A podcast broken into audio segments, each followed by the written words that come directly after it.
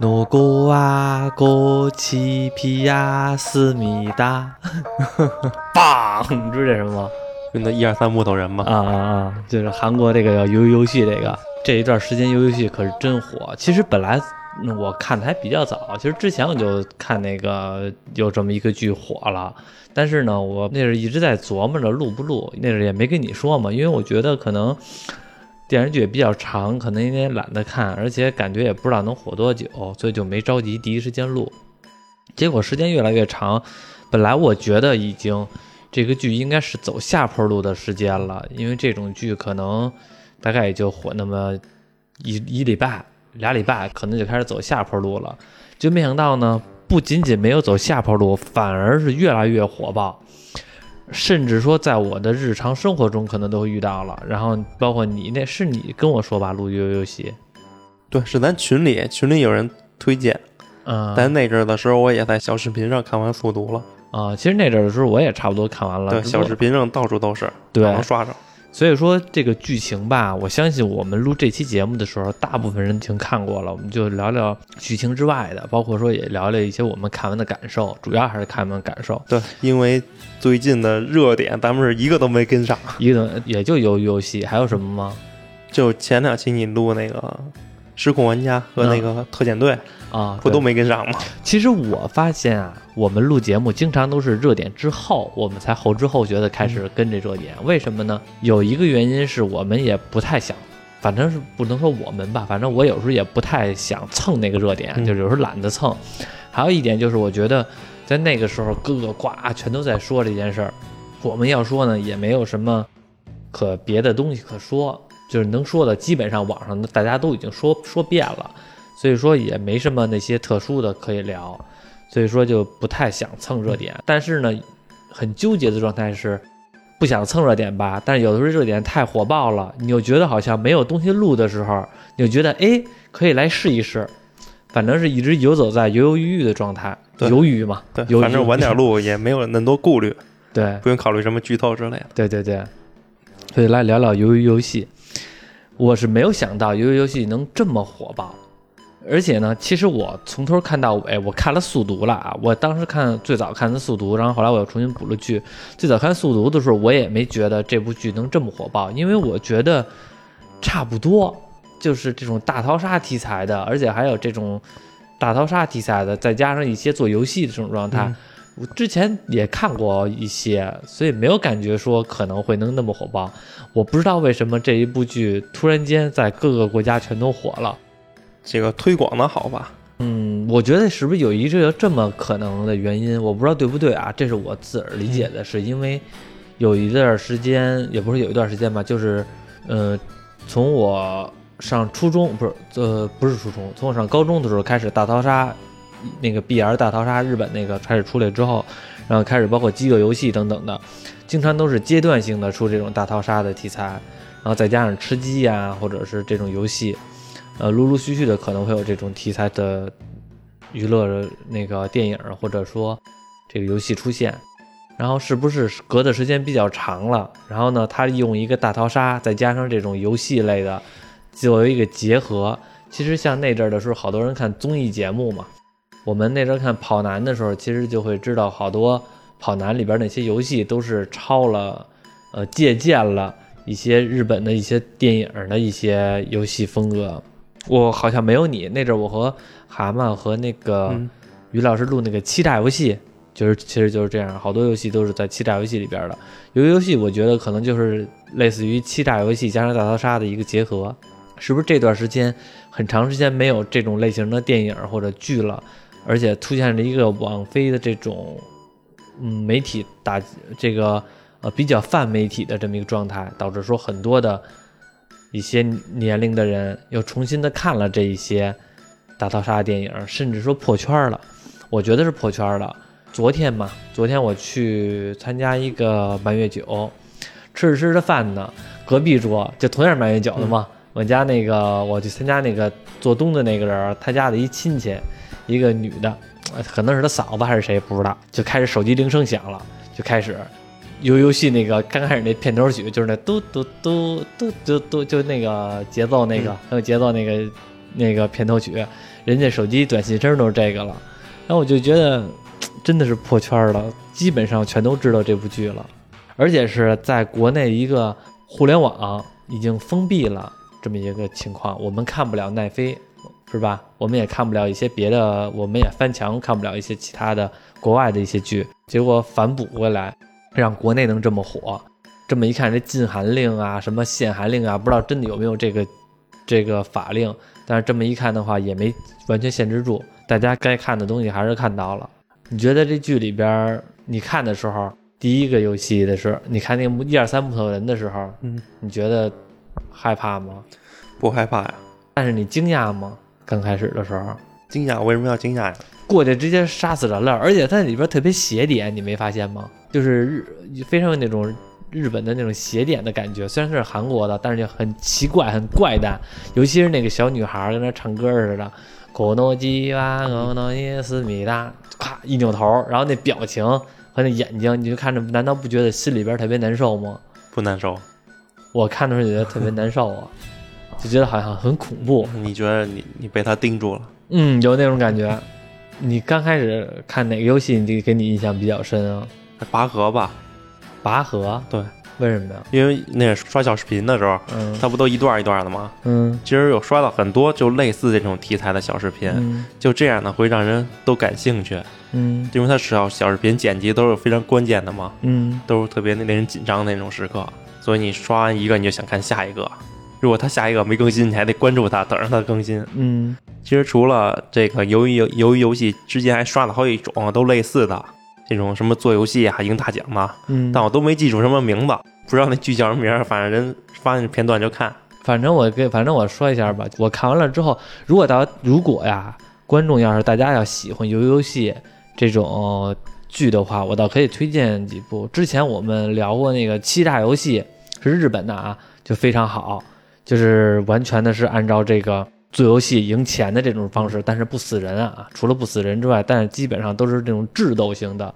其实游游戏看从头看到尾，基本上没有智斗，就是它不太它，你像日我刚才说欺诈游戏那种的那种那种剧，基本上它是一种你需要算，需要就用智慧才能赢赢了这个游戏。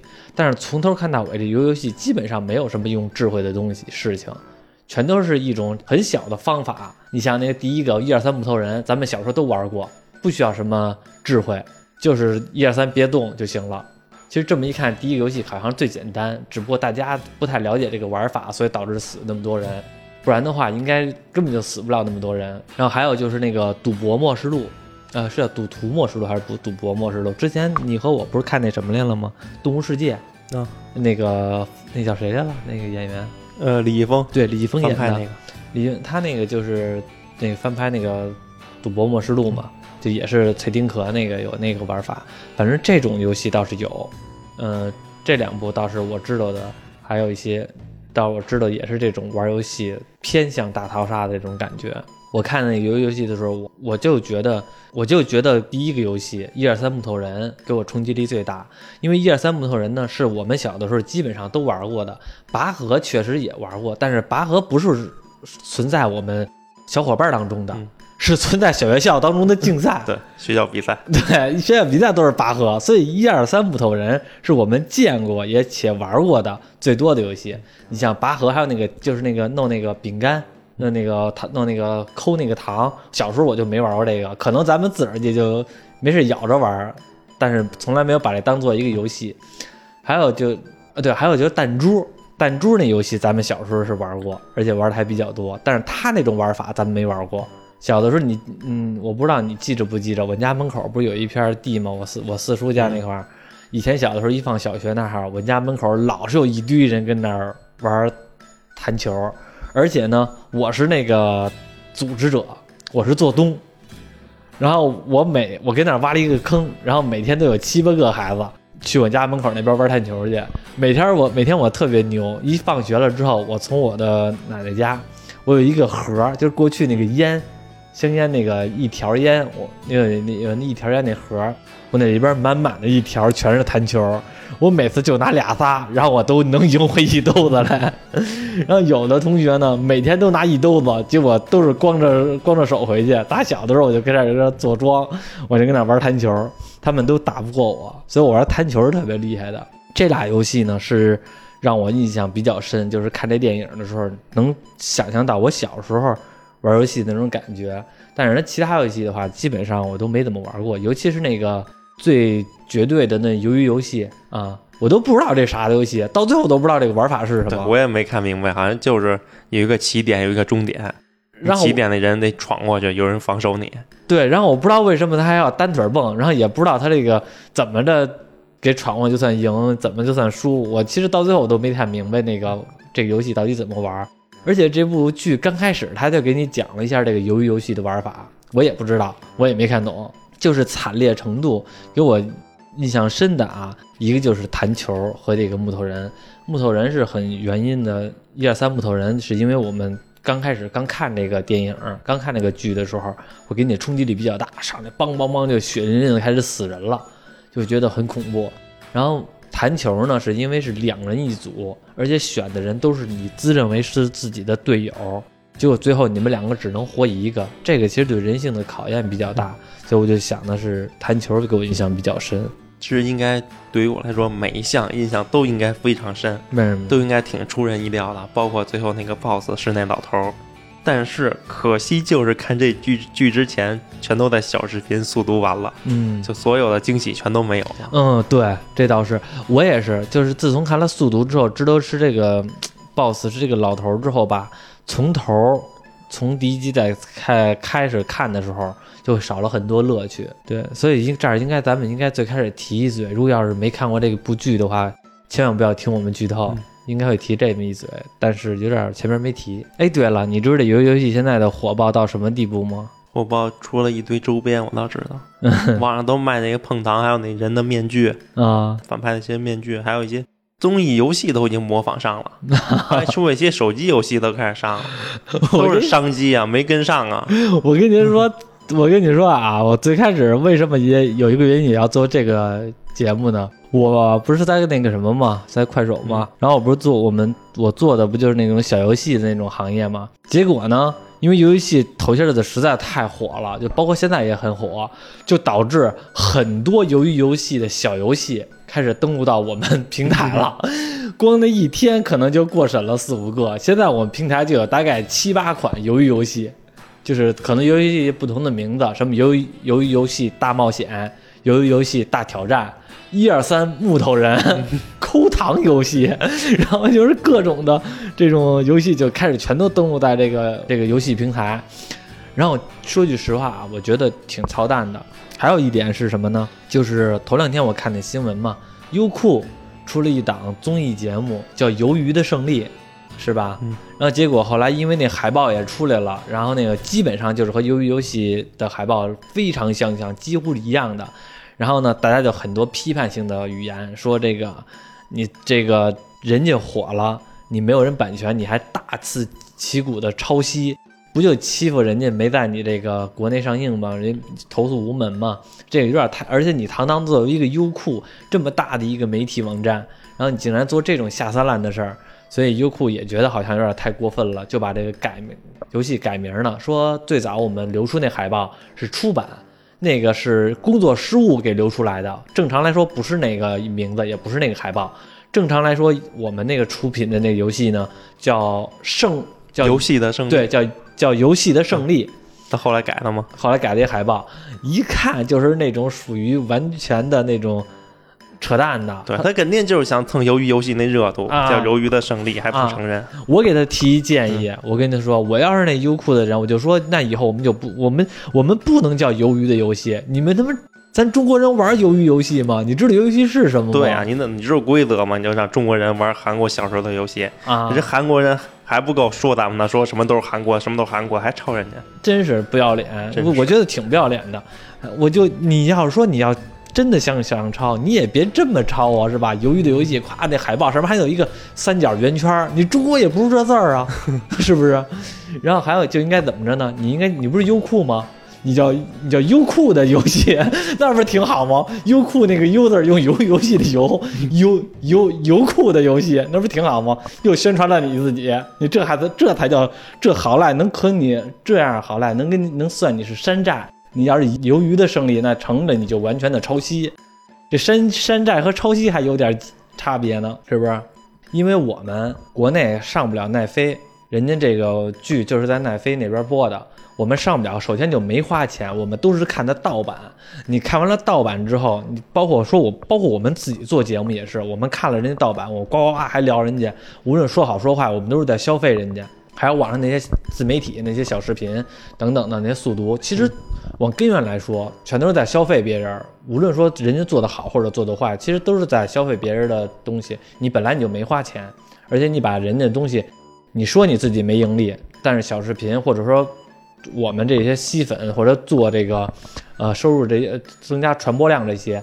基本上还是靠一，基本上还是有一些自己的目的的。比如说，我不想让我们这播放量更多，我想让更别人认识我，可能暂时达不到盈利的目的，但是你是有自己的私利的存在的。你既然消费了人家的话，你就好好的，你就老实巴交的，别太过分。像优酷那件事是属于什么呢？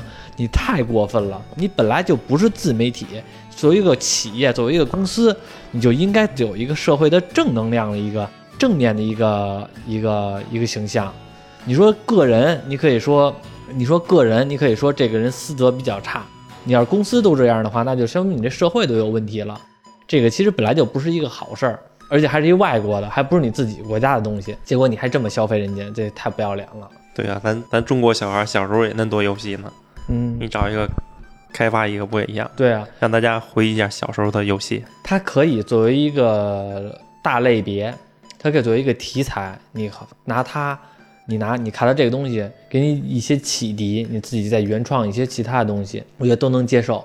这个太过分了。然而，而且好像是韩国那边还包括说，那个准备说在大陆这边还得要申诉嘛。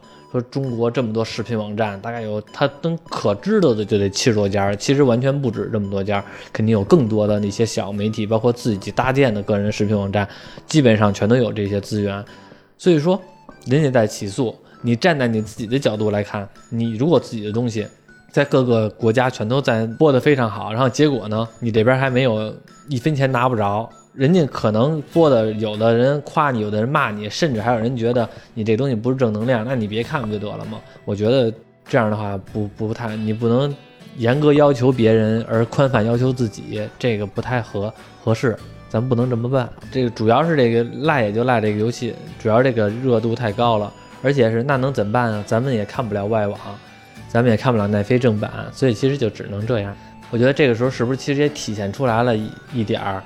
不好的一个一个情况了，就是当我们只能我们自己播的东西，只能我们自己看，然后那个而外边的东西的时候进不来，那其实变相的我们做的东西，可能别人也看不到。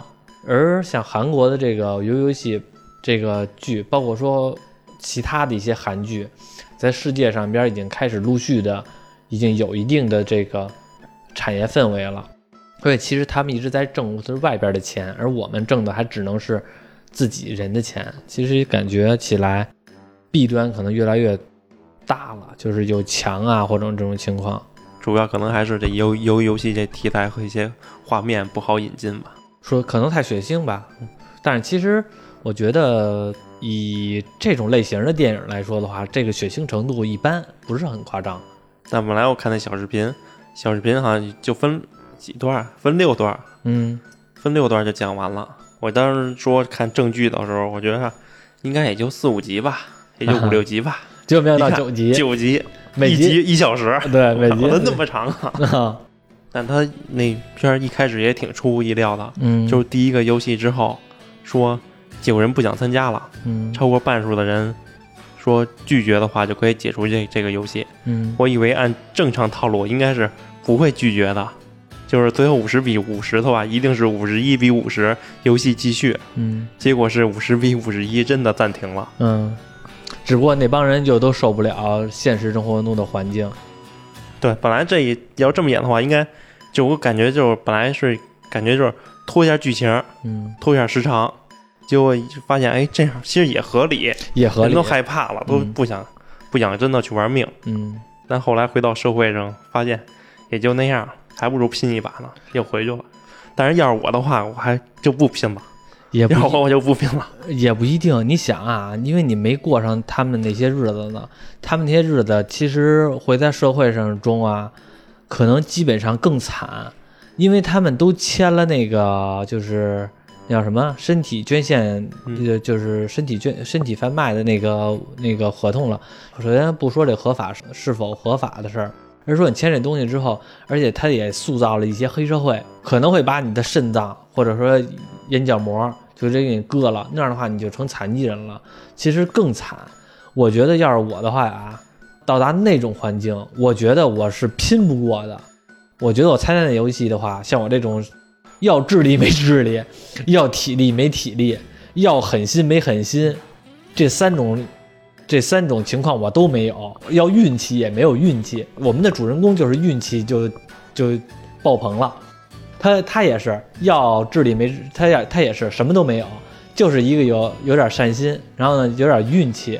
这些人不知道为什么全在他那儿放了他一马，我也没什么运气，也没中过什么彩票乱七八糟的，而且经常也是倒赶一些倒霉的事儿，所以我觉得要我要是参加这游戏的话，我肯定是输的。但是呢，我一想，在现实生活中更他妈残酷，我欠了一屁股外债，都想把屁股卖了，然后再加上那什么，可能随时冒着被追杀的风险，哪天我可能死在外边，谁都不知道。那样的话，我觉得还不如在那里边呢，有万分之一的概率，没准也能搏一下。而且何况还没有万分之一，是百分之一。对，四百五十六分之一嘛。对，四百五十六分之一。如果我要在外边呢，有可能基本上过了今天就没明天了。那样还真不如那什么呢？就像比如说那个老头儿，第一集的那个老头儿，他不是投了那个反对票吗？后来不是他后来遇见我们主人公说，我准备回去游戏了，因为我在这儿外边生活也没什么意思。其实也对，那老头儿本来就得脑癌了，也活不了几天了。所以说参加回回去的话，我觉得非常有合理性。然后至于其他的人啊，没有过多的塑造，但是感觉起来好像其他的人回去的这种合理性不是很大。但是你把其他人要求都全都带到主人公那种生存环境来说，你会觉得现实生活中更残酷，可能。除非真的到那种特别特别绝望的地步，嗯不然还是活着吧，还是活着，还是有希望。你也不知道未来会怎么样，嗯因为大蛇丸都教导过你，教导过军马吕嘛，嗯，只要活着，就一定会发现有趣的事情、有意义的事情，好像是这么个 说法。大蛇丸都这么教导他的弟子。嗯而且你说那个主角真的就是算社会上一个底层人物，开始看他感觉挺自私的，挺吊儿郎当的，后来怎么这么大义啊？怎么这么善善心啊？嗯一，下就突然感觉特别正直了。其实你说什么，他就很多人说的什么主角光环，其实像这种剧，我觉得不是因为他是主角，他赢得赢得了比赛，嗯，而是他赢得了比赛，他才是主角，这得哦倒着看。嗯比如这部剧最后赢得胜利的是那个黑帮老大张德秀，嗯那可能就倒推，倒推讲述讲述张德秀的故事，他就是这个主角，嗯，所以一定是倒推的。他赢得了比赛，所以他是这部剧的主角，哎，那你说这个观点倒比较有意思是吧？但是我怎么觉得好像正反全都能说得通啊？好像就是这这种倒推，那你正着推也说得通啊。嗯正推的话，你就觉得他主角光环太厉害了，嗯，倒推的话就会觉就得是谁赢了谁是主角。啊、张德啊、那个黑帮老大那张德兴啊，剧里边吧，经常因为大部分都是反映这个人性的这个残酷，反映人性的这个复杂程度。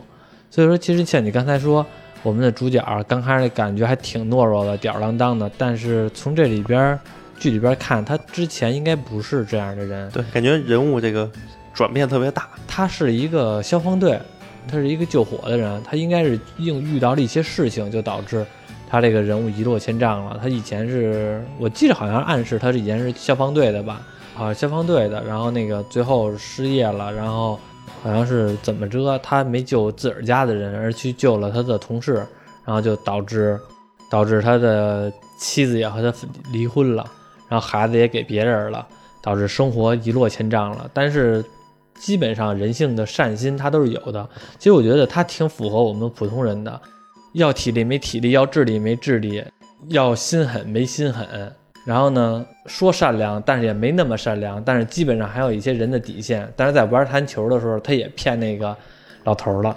我觉得我要是当当时的状态的话，我可能也是那样做，我也骗那老头儿，因为毕竟到人的死亡的时候，没有是平时的时候这种的说，没有平时这种高风亮节了，都到什么时候了？那肯定得，可能自个儿心里边也会觉得这老头儿也活不了多久了，能骗就骗吧，反正我这么还年轻，我还能继续往下走，我还有孩子照顾，而这个老头儿呢，可能无牵无挂，就是可能下辈子做牛做马，就好好的。进攻进攻你就得了，这辈子就对不起你了。我觉得我要是那个主人公的话，当时也可能会那么想。但其实这部剧里，其实他警察那线路我不太喜欢。嗯，我觉得警察线路加的有点儿为了这个线路而加。其实那警察可以避免，可以不需要。我觉得那警察就最后没死。纯粹的游戏。对，好多人都说没死没死，是那是他亲哥嘛？说饶他一命，没打中心脏。对，我觉得也没死，因为那个。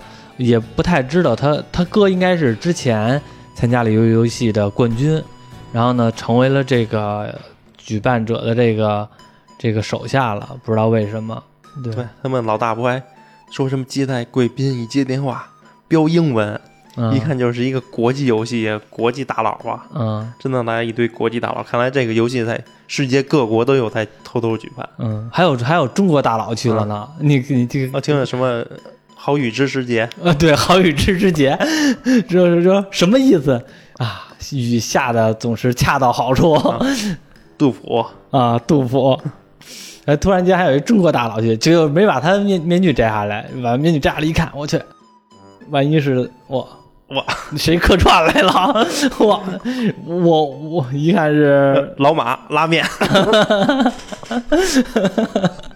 客串来了，那刘那那厉害了，知道为什么进他眼了？原来都参加这个当贵宾去了。还有现在就很多观众都只都觉得有很多坑没填，都惦记着出第二季。嗯，但有说那采访过导演，导演说又不拍第二季，不拍第二季，我觉得也行。对，但我觉得他说的不靠谱，不靠谱。他那样说，哎呀，不拍第二季了，麻烦不好拍，然后勾引勾引大家就卖个关子，嗯，然后提起大家的兴趣，然后过一段时间说大家热情太高了，决定拍了，让大家就更关注了。主要是因为那个这个确实太火了，而且各个国家都比较火，而且靠这个这个剧的话，订阅量也涨了好多，所以大家肯定。所以在利益面前的驱使，那肯定有几个人能守是能守得下来呀？何况这也不是什么大事儿。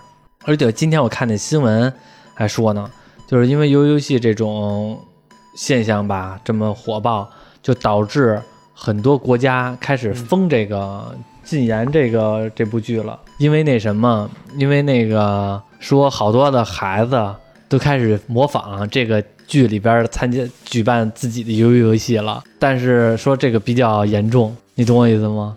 好多好好多小学生自个儿自发的举办这种游游戏，但是不死人啊，但是基本上就拿这个作为一个噱头来玩这种这种淘汰制，而且是可能，但是没有死人的这种情况，但是大家但是长大人已经开始害怕，会不会给小孩这个世界观塑造一个不好的影响？这叫单纯玩游戏的话，其实我觉得也没什么。嗯，要为什么都喜欢看这种剧呢？就是很刺激，大家看着很紧张。嗯，每个游戏为什么说拔河呢？因为我那阵看小视频就是拔河那段，嗯，就是对方十个大汉，他们那边又有老人又有女人。嗯，你知道我想的应该是中国要是拍一个，刚才我你说完了之后，我一想这种小孩玩的游戏，我想起了一个，这想法绝对还不错。咱小时候玩过丢沙包吧？我操！你要直接的丢炸弹呢，两两边一边一个人，这里边的沙包是炸弹，只要你丢到了之后，这人就被炸死，那不是更狠？对，那这个咱小时候这个游戏，咱也能想想能玩到什么东西。这丢沙包应该比较狠吧？就玩这个游戏，三人一组，丢动五次的话就没事儿，那个躲躲五次的话就没事儿，就换人，或者把炸弹接住了就换下一个。然后看谁看谁最后炸死了，只要炸死一个就行，这是不是比较有意思？行吧。第二季的时候争取拍这拍这个。对，第二季还没准转战场呢。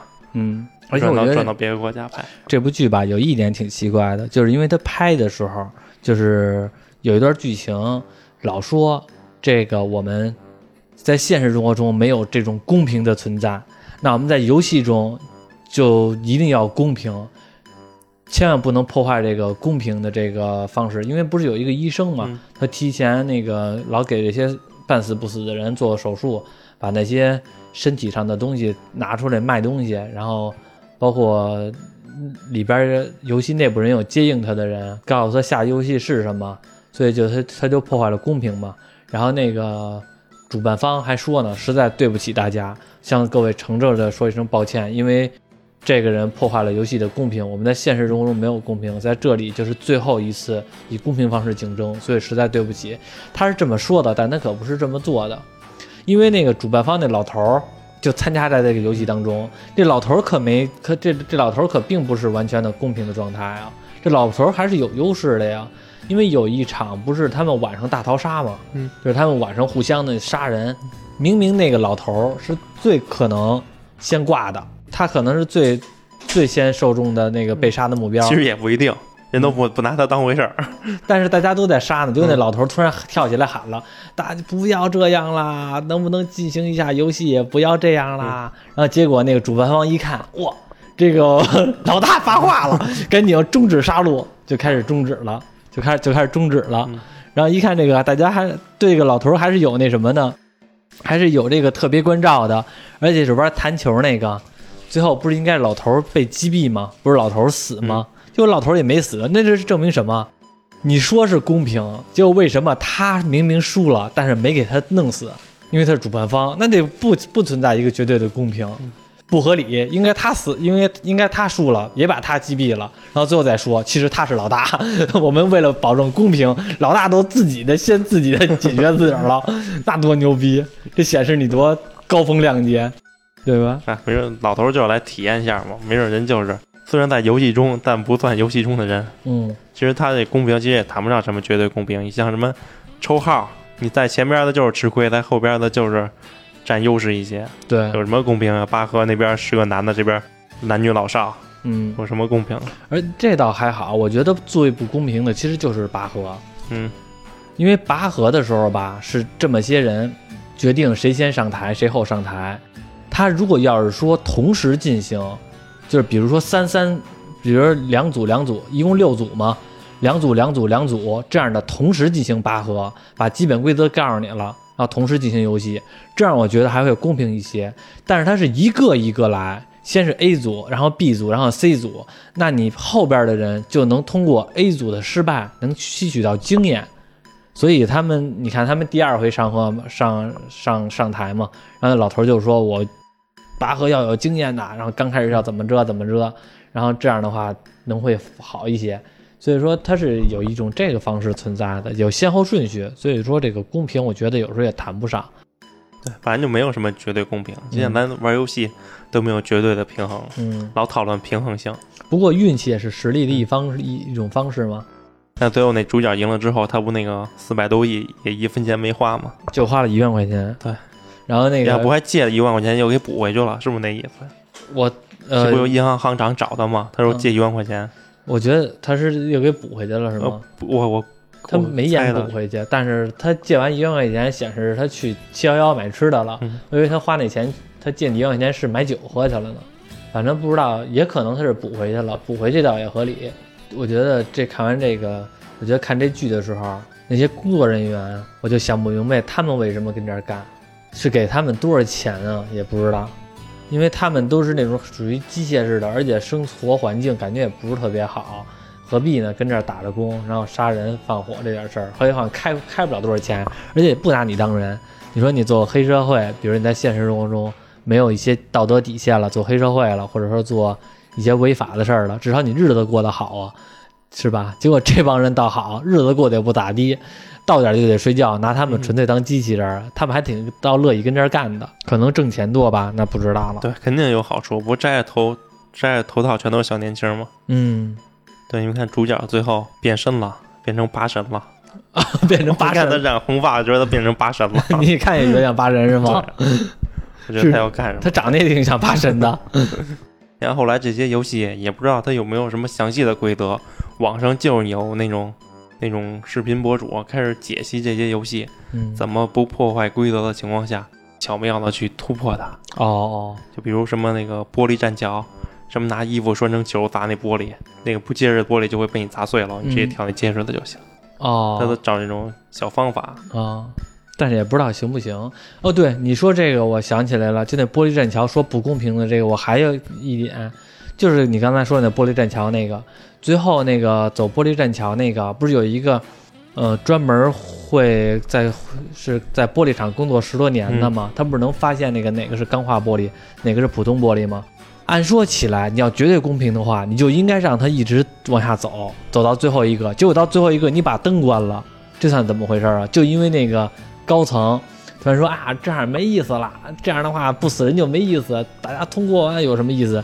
然后你因为后边的这些观众说了一句话，你们这些贵宾说了一句话，你就把这个游戏规则改了，你那你就别在前边说我们这绝对公平了，你这已经不公平了，人家靠实力能过去的，你非得给人弄死了，不合理，不，虽然不合理，但我觉得很正常。不怎么正常了？就像咱们经常网上看看一些新闻嘛，什么一个偶像剧，嗯女主定好了，嗯后边投资商打扰说不行，你这人不行，给我换人，嗯那不就得满足人家吗？换，那么，那你那你前边的，那你前边这个剧情主办方，你还说的是公平的？那没用，那说给别人听的呗。那 说给别人，表面说一套，后边做一套，嗯后边后边资本大佬不高兴了，咱就听他的呗。什么嗯，公平不公平啊？没有，我我就，嗯、这么说倒是也对，但是我就感觉这样的话，不就是为了取悦他们吗？嗯，这倒不就是为了服务他们吗？而且何况他们还那什么，他们还那个，他们还那个老想想几出是一出，临时改变规则。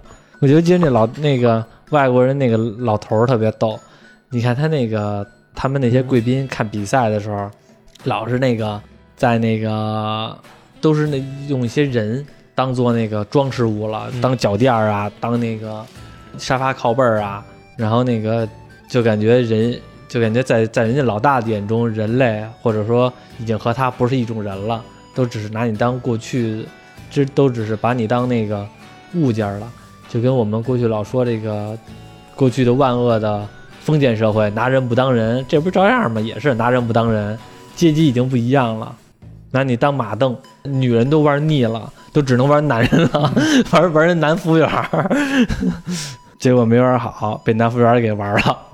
这种游戏就涉及到这种规则，我想起好多年前跟你家看的一个那个视频，一个发布会，老罗不知道是哪个老罗啊，那？好像说的什么逻辑思维，逻辑思维那老罗老罗，哦哦，到一发布会，他在。时间的朋友那个是吧？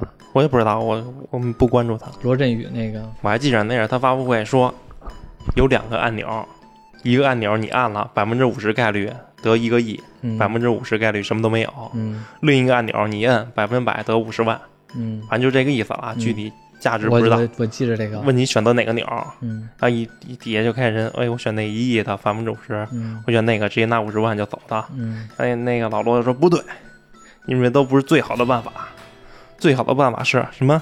把这个百分之五十概率按钮我卖给你，嗯。我五千万卖给你，嗯你要中的话全给你，你要不中的话，那不管，反正卖给你了，我得五千万。嗯反正就这种就转变转变思维嘛，他觉得自己挺有想法，我觉得他就是诡辩，嗯，他就是改变规则。我就你两个按钮，给你五秒钟，你不拍你就走，你卖谁去？你卖嗯，是不是？对，那个还把这个当说呢，后来我也不看了，嗯，不过也是一种思路吧。你看这个里边的游戏，如果要是你的话，你觉得你能闯到第几关啊？第一关我觉得应该没什么问题，我觉得我也没什么问题。第一关怂点就怂点吧，但他要他妈枪一响，估计我也我也得哆嗦。因为好多人都是基于在你不知道这个游戏规则会死亡的时候，觉得这个没什么事儿。就没有那么大压力。嗯，第二第二关是什么呢？是抠糖那个吧？抠糖那个我觉得最简单了。现在咱们再看你碰什么模什么形状吧，我一直就觉得这个和形状没关系，因为当时我看的时候我就在琢磨着，这这个要是如果舔了不就行吗？就是拿舌头渗进去，不就行吗？我看的时候就想到这个方法了，非得要拿针扎呀。而且我就我觉得第二关我应该也没问题，等于第三关啊，就是弹弹球那个，因为第三关弹球还是什么呀？拔河吧，啊，对，拔河，拔河，我觉得我够呛。拔河的话，我得看我队友。我如果要是跟上比较狠的，我还能行。像我这样的话，拔河我估计也就和一女的差不多。对，像咱们上学时每到拔河，班里体重最胖的那个同学的价值就体现出来了那了。必须的啊，永远都是最后一排拿一个绳自己腰去，在最后一边当秤砣似的，当着吨位。弹球那个，我觉得应该我应该还行。但弹球玩弹球，他们游戏都他们都是自己商量的，有嗯，各种各样的玩法。嗯，其实它这里边的人物吧，我觉得形形色色的也有好多人，就是也比较的典型。你看有一个首尔大学毕业的一个高精尖分子，结果混的就是那个他那个叫谁来了？他那个主人公那个同学嗯，什么上右，上右，他其实混的也不咋地。寒门其实还是挺难出贵子的，就算是你的能力比较出众，但是有的时候时代他就不选择你，就所以导致他活的也不咋地。然后你像那个，我就觉得哪个人物给我印象比较深呢？就是那个谁，那个这里边他们这些主人公里边这个谁比较深？就是那个呃朝鲜的那个，他从朝鲜偷渡过来的。哦，那个什么阿里，不是从朝鲜偷渡过来的那女的，她想把她自己的弟弟妹妹再接走，哦，再接到韩国来。他从朝鲜过来的。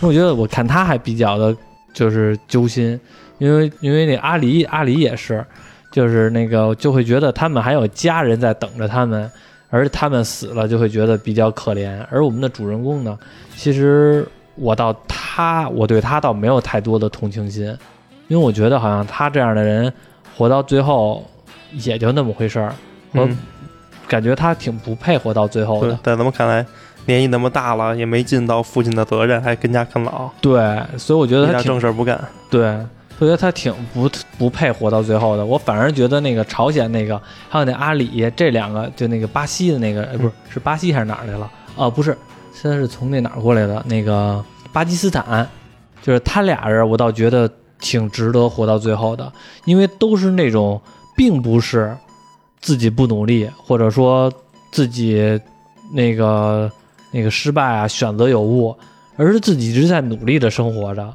你看那个阿里，他就是在这边打工，然后呢也有老婆孩子，然后其实就是一赶上一个无良的老板欠他工资，嗯然后混到这种地步参加了游戏。他家里边有的人等着他呢，所以我觉得他挺配活到最后的。还有那个谁，那个偷渡那个叫江什么来了，那女的呃，叫江晓，对，江晓也是，他也是一直在这儿这个这个韩国努力的讨着生活，是有家里边有母亲有弟弟在等着他把他接过来，他也是有奔头的。而我们主人公反而是那种浑浑噩噩的，他你不知道他有什么理由能生活在能活在最后，所以他活在最后的话，我倒没觉得说特别的庆幸，我反而觉得另外死的人倒比较可怜，他就是运气好。肩不能担，手不能提，也没有智慧。其实心善的话呢，也就那么回事儿。你看那阿里心也善，结果心人善被人欺，马善被人骑，结果被他那个一直叫哥的人给欺骗了。其实有的时候我们现实生活中，你觉得他和你挺好的，但是可能扭头人就给你卖了，你还得帮人数钱呢。他就是阿里，就是这样的一个人，挺背性的。不好的一点啊，就是电影里边不好的一点，就是他这些游基本上都是体现人性，而智斗的太少了，基本上没有什么智斗。对，而且你在这里，你也不敢让自己太厉害、太锋芒，因为他说是六个游戏，其实我觉得他是七个，不还有一个那个厮杀的吗？嗯觉得那也是游戏中的其中一部分。嗯，你也不敢太厉害，你要太厉害，人都以你为目标，先厮杀你，怎么整？我觉得那厮杀那就不合理。对，我觉得那厮杀那个就是在你完全的和这些游戏不沾边儿了，有那个厮杀的那个情况，就很可能你后边的游戏都没法比了，在那厮杀的那场战斗中，就会直接的决出胜负，提前的让进行一把这个游戏进行一场死斗，我觉得那就不合理，就不应该有那个。对。你要是游戏的话，就玩踏实烂游戏，你六个不够，你可以七个；七个不够，你可以八个。至少是通过在一个基本规则外，你厮杀就完全是成动物性的野蛮了，就会导致其他的游戏没有任何意义了。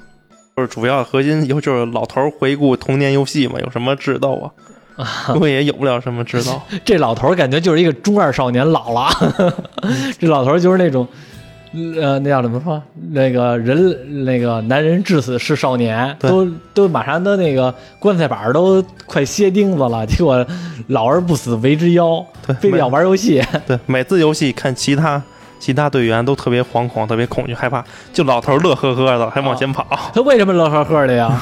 因为呀，他知道他死不了。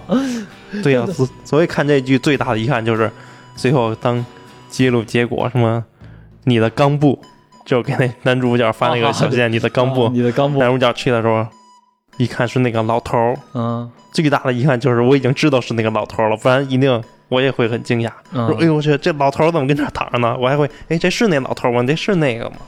我还得好奇的问问。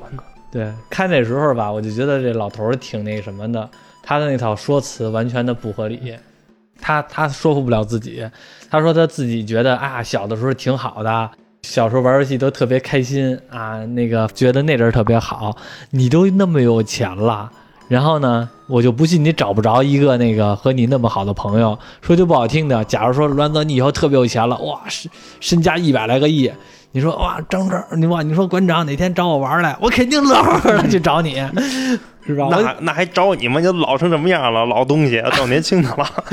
我都不是别别，那那那就是你的事儿了。我肯定那阵儿就是你，你只要给我钱，你让我陪你玩什么，我陪你玩什么，是吧？那不可能，那老头儿他他找不到那种乐趣。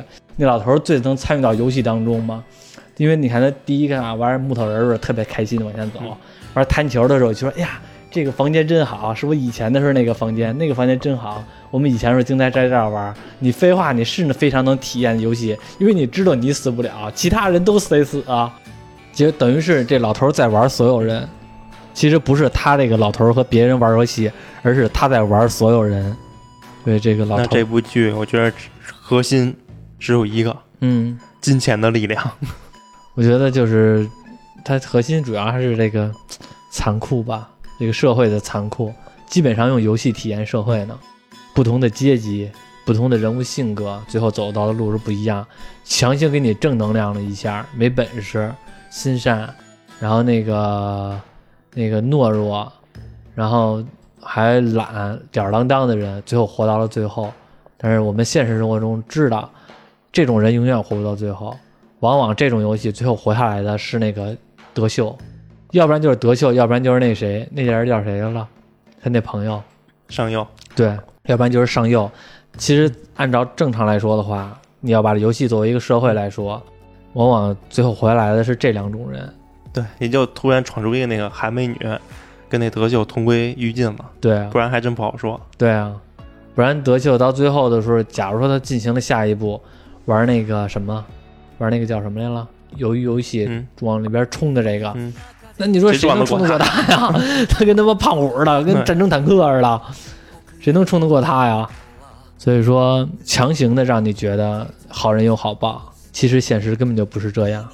不过这部电影吧，我觉得也给大家一个这不是电影吗？不是，不过我说这个这个剧吧，也给大家一个题材，就是这种类型的电影其实比较好编。我感觉啊，相对而言的话，成本比较低，而且是非常讨巧的一种拍摄方式，用不了太大的场面，也用不了太多的这个技术手段嗯。也没有什么场景，嗯，场景也简单。对，基本上就是把综艺的形式拍成电影，再加上一些劲爆的嗯这，些话题、社会性话题放上去，其实就是一个好作品，而且是在以小成本而大回报的这种方式，我们其实都可以来尝试这种，就是包括国内的呀，都会尝试这种类型的电影。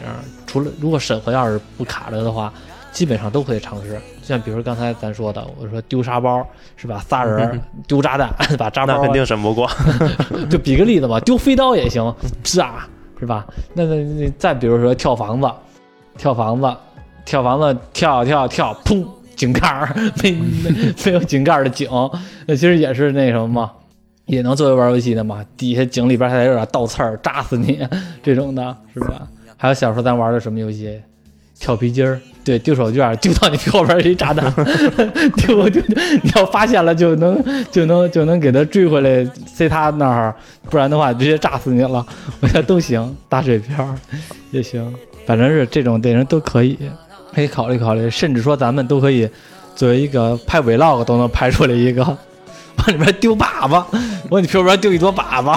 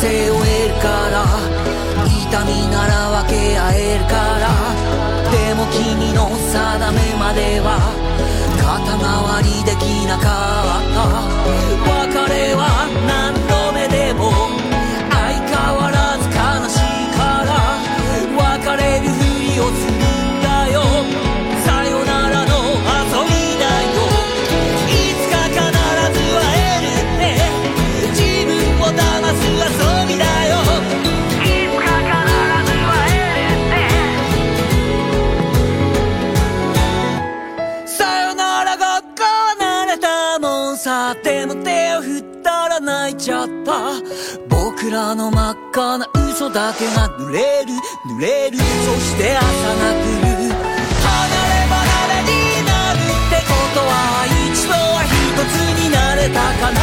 諦めと呼べば後ろめたい定め定め。そう君は呼んだ。